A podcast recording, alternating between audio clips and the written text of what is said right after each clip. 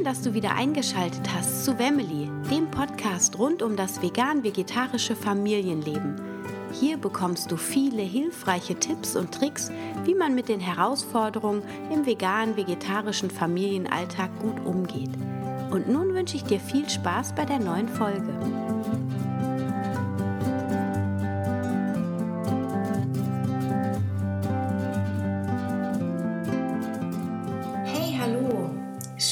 Wieder eingeschaltet hast. Es ist heute schon halb eins nachts und ich bin auch schon ziemlich müde. Vielleicht hört man das in meiner Stimme, ich weiß es nicht. Ich habe gerade echt viel zu tun. Ich bin dran, 21 äh, Videos abzudrehen und bereite die Inhalte gerade vor. Und den ein oder anderen Inhalt lasse ich hier auch in meinen Podcast hineinfließen. Und heute geht es um das Thema Beikost und das ist ein wichtiges Thema, ganz besonders, wenn man seine Kinder und seine Säuglinge dann von der Muttermilch in die vegane Beikost überführen möchte. Und deshalb kriegst du heute einmal, ähm, wie ein guter Einstieg in die Beikost grundsätzlich funktionieren kann, von mir mit auf den Weg.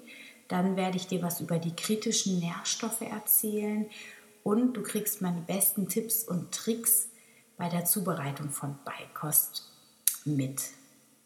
Gut, dann steigen wir gleich ins Thema ein. Und ja, je nachdem, ob du schon Kinder hast oder nicht oder es noch planst, der Schritt vom Stillen zur, beziehungsweise von der Flaschennahrung hin zu fester Nahrung, das ist ein sehr großer Entwicklungsschritt und zwar auf mehreren Ebenen. Einmal ist es natürlich diese Körperlichkeit, die dann verloren geht, wenn man seinem Kind feste Nahrung gibt. Das heißt, in der Regel sitzen die Kinder dann in Stühlchen und ähm, neben uns oder schräg vor uns, sodass wir sie gut füttern können.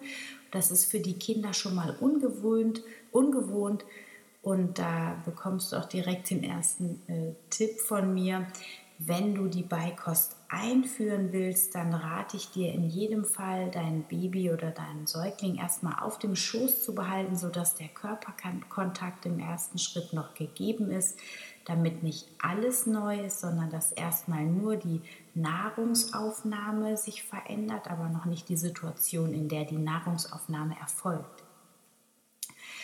Gut, was ich vorab noch sagen wollte, ist, wenn du dein Kind vegan ernährst, die Säuglingsersatznahrung, die Milchnahrung, die es da auf Sojabasis auf dem Markt gibt, die ist nicht hundertprozentig vollwertig ausreichend, um dein Kind vegan mit der Flasche aufzuziehen. Das heißt also, wenn du Veganerin bist, dann ist die Muttermilch echt das Nonplusultra und absolut empfehlenswert. Also du solltest dir wirklich, ja, wie wahrscheinlich sowieso jede Mutter, aber noch mehr Mühe geben, dass das auch klappt.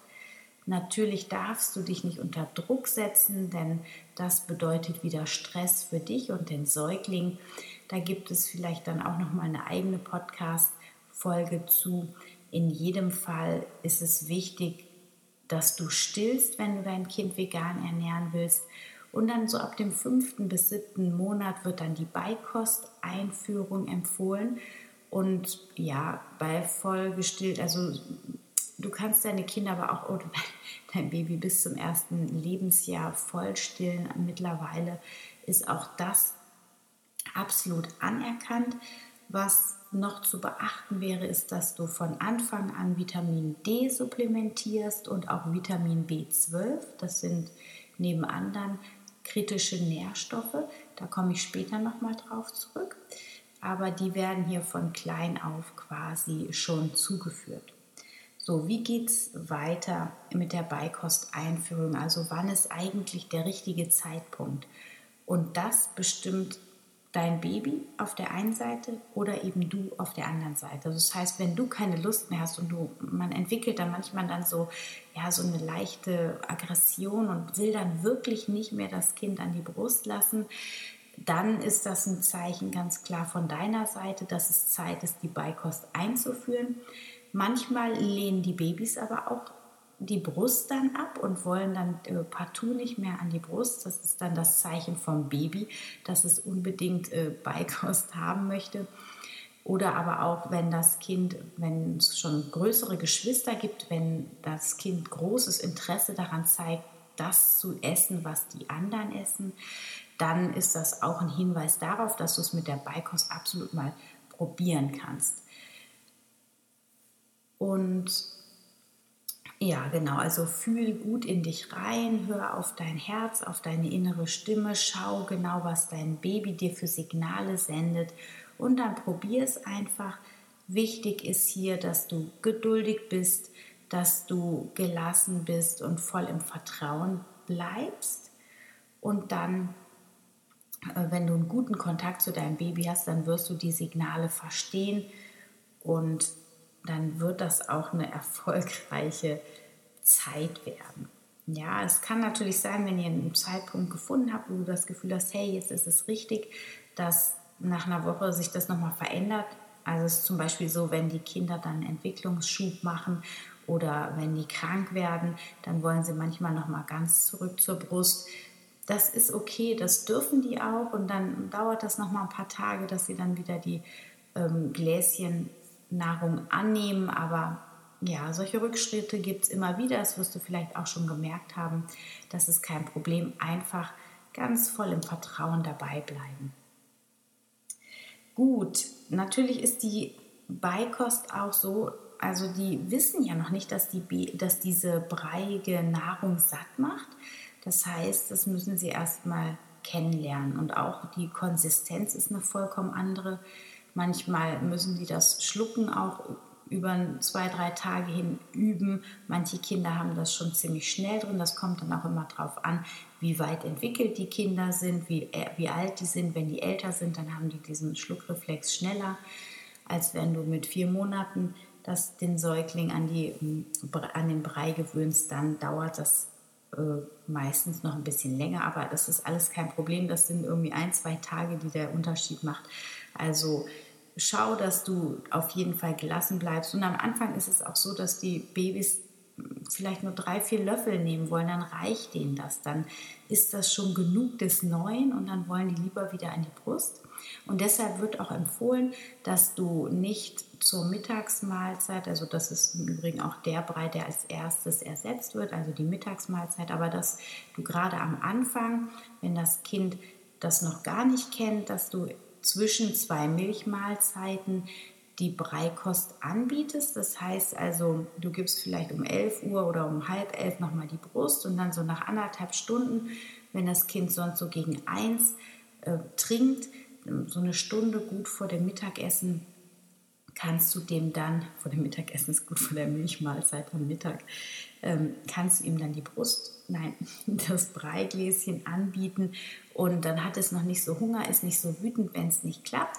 Und ja, danach fütterst du das Kind dann nochmal mit der Milchmahlzeit, dass es satt wird. Und mit der Zeit wird es merken, dass der Gemüsebrei es satt macht. Und dann kannst du, und wenn das mit dem Klappen, äh, mit dem Klappen, man merkt, es ist spät, oh wei, oh wei, Wort verheddert. Ähm, also wenn es dann besser klappt, mit dem Schlucken und das Kind auch verdauungsmäßig das Gemüse gut verdaut hat, dann nimmst du ein anderes Gemüse. Klassischerweise fängt man mit Möhren an, das verdickt auch so ein bisschen den Stuhl. Pastinaken finde ich super, das macht keine Flecken, weil am Anfang fliegt der Brei auch manchmal quer durch die Küche oder aufs Lätzchen oder auf die Kleidung. Und Pastinaken sind ja weiß und deshalb ist das eigentlich auch eine schöne Sache, die einzuführen als erstes. Naja, im zweiten Schritt kommt dann die Kartoffel dazu. Das heißt, du machst einen Gemüse-Kartoffelbrei. Wichtig ist immer, dass du Leinöl hinzufügst, damit die Omega-3-Fettsäuren abgedeckt werden. Dafür nimmst du kaltgepresstes Leinöl und ähm, Genau, wenn dann der Kartoffelgemüsebrei auch gut angenommen wird und das Kind satt wird, dann kannst du langsam die Milchmahlzeit nach dem Essen ausschleichen lassen, sodass dann wirklich die Mittagsmahlzeit ein Gemüse-Kartoffelbrei ist. Und dann kannst du äh, im nächsten Schritt dann noch Hülsenfrüchte hinzufügen oder aber die Kartoffeln auch mal durch Vollkorngetreide ersetzen. Ja, damit hast du dann die Mittagsmahlzeit ersetzt. Und wenn du selber kochen willst, dann ähm, kannst du, ist es wichtig, dass du ähm, sehr hygienisch arbeitest, weil die Kinder noch nicht so einen hohen Immunschutz haben. Das heißt, sie sind dann für Durchfallerkrankungen sehr ähm, anfällig und äh, koch die Gläschen, die du hast oder die Vorratsgläser, die du da wählst, äh, auf jeden Fall gut aus, auch die Deckel. Und den heißen Brei füllst du dann in die Gläschen rein, stellst die gut zugeschraubt auf den Kopf. Und wenn die dann abgekühlt sind, kannst du sie wieder umdrehen. Dann halten sie ein paar Tage in diesem Vakuum. Ich habe sie in meinem Kühlschrank gelagert oder aber auch eingefroren. Und am Anfang sei nicht frustriert. Am besten nimmst du immer nur so kleine ähm, Portionen. Manche machen das auch in ihre Eiswürfelbox, frieren das dann ein und das wieder am Anfang immer nur so ganz kleine Portionen aufgetaut haben, damit nicht so viel weggeschmissen werden muss. Oder du isst ihn dann halt selber auf. Das habe ich immer gemacht, weil der selbstgekochte Brei doch echt lecker war. Auch wenn nicht wirklich viel Salz dran war. Also gar kein Salz, aber naja, wie dem auch sei. Okay.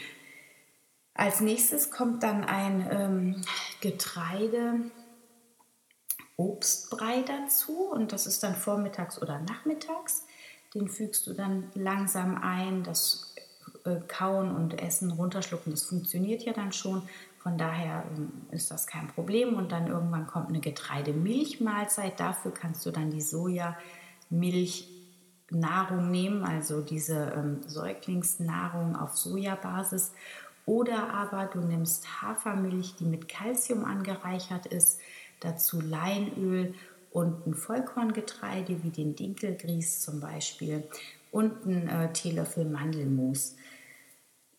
Das ist allerdings angeblich nicht so vollwertig, steht zumindest in meinem Buch drin, wie wenn du so eine sojabasierte Säuglingsmilchnahrung nimmst. Da sind halt tausend Vitamine noch zugesetzt und da bist du auf jeden Fall auf der sicheren Seite, dass alle Nährstoffe in dein Kindlein hineinkommen. Gut. Ähm, Getreide, Milchbrei kommt dann morgens oder und abends und mit der Zeit kannst du dann abends auch das Brot einführen oder je nachdem, was ihr dann abends esst, Manchmal kann man den Kindern dann auch schon so ein bisschen Fingerfood in die Hand drücken, eine gekochte Kartoffel oder eine gekochte Möhre. Genau.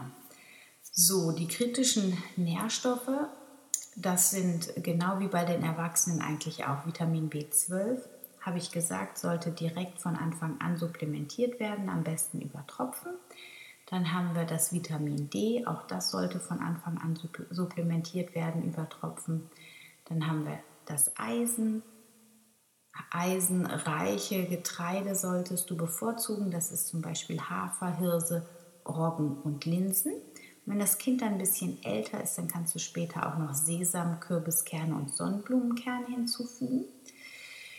Dann haben wir als nächsten kritischen Ker ähm, Nährstoff das Calcium. Calciumreich ist das Mandelmus, Kichererbsen, Fenchel, angereicherter Pflanzendrink und Mineralwässer, die kalziumreich sind. Wichtig ist auch, dass dein Kind genug Protein bekommt und das bekommt es vor allem aus Vollkorngetreide, aus Kartoffeln, Linsen und Mandeln. Omega-3-Fettsäuren ist der nächste kritische Nährstoff und da tun wir halt immer an, das, an die Beikost immer ein bisschen Leinöl dran, am besten auch noch mit Doku, Docosahexaensäure angereichert. Das ist die Omega-3-Fettsäure, ähm, die ganz besonders wichtig ist und das Leinöl sollte kalt gepresst sein und darf auch nicht mit erhitzt werden. Kritischer Nährstoff ist dann auch noch Jod. Und Jod kommt entweder über die Pflanzendrinks, die Calcium angereichert sind. Die sind nämlich in der Regel mit einer jodhaltigen Meeresalge angereichert. Oder du nimmst Nori-Algen, die du mit in die Beikost einmischt. Dann haben wir Selen, das ist auch ähm, als kritischer Nährstoff angezeigt. Und das äh, geht schnell, kriegst du den Speicher schnell voll mit Paranüssen, wobei kleine Kinder ja noch mit Nüssen sollte man ein bisschen vorsichtig sein, aber über Kokosnuss und Hirse kommst du auch ans Selen dran. Dann das Zink. Zink bekommst du über Hafer, Amaranth, Mandeln und Cashew. Und ähm, schlussendlich noch das Vitamin B2, das Riboflavin und auch hier wieder Cashew, Mandeln, Brokkoli und Quinoa helfen dir da, die notwendige Ration deinem Kind zuzuführen.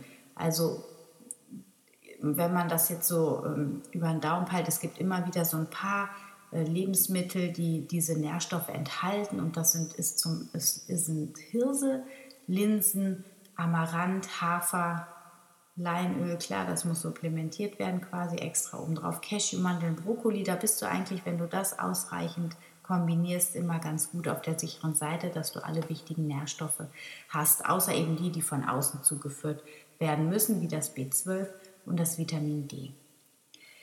Gut, das Vitamin D, das weißt du vielleicht schon, das wird auch durch die Sonne in der Haut gebildet, aber Babys, die sind natürlich noch sehr empfindlich. Die Haut kennt das noch gar nicht mit der Sonne, deshalb sollte man da sehr, sehr vorsichtig sein.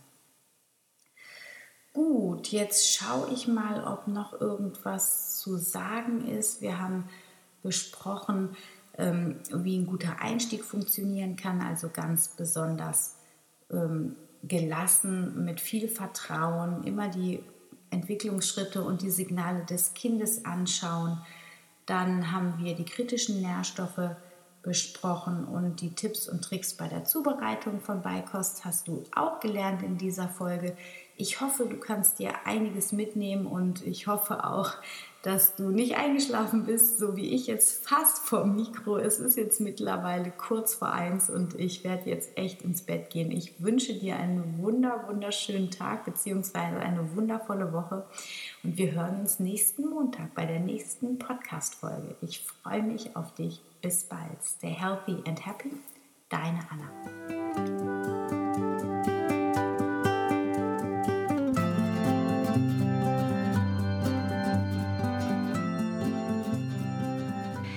Ich freue mich, dass du wieder dabei warst bei einer neuen Folge von Family, dem Podcast rund um das vegane, vegetarische Leben in der Familie.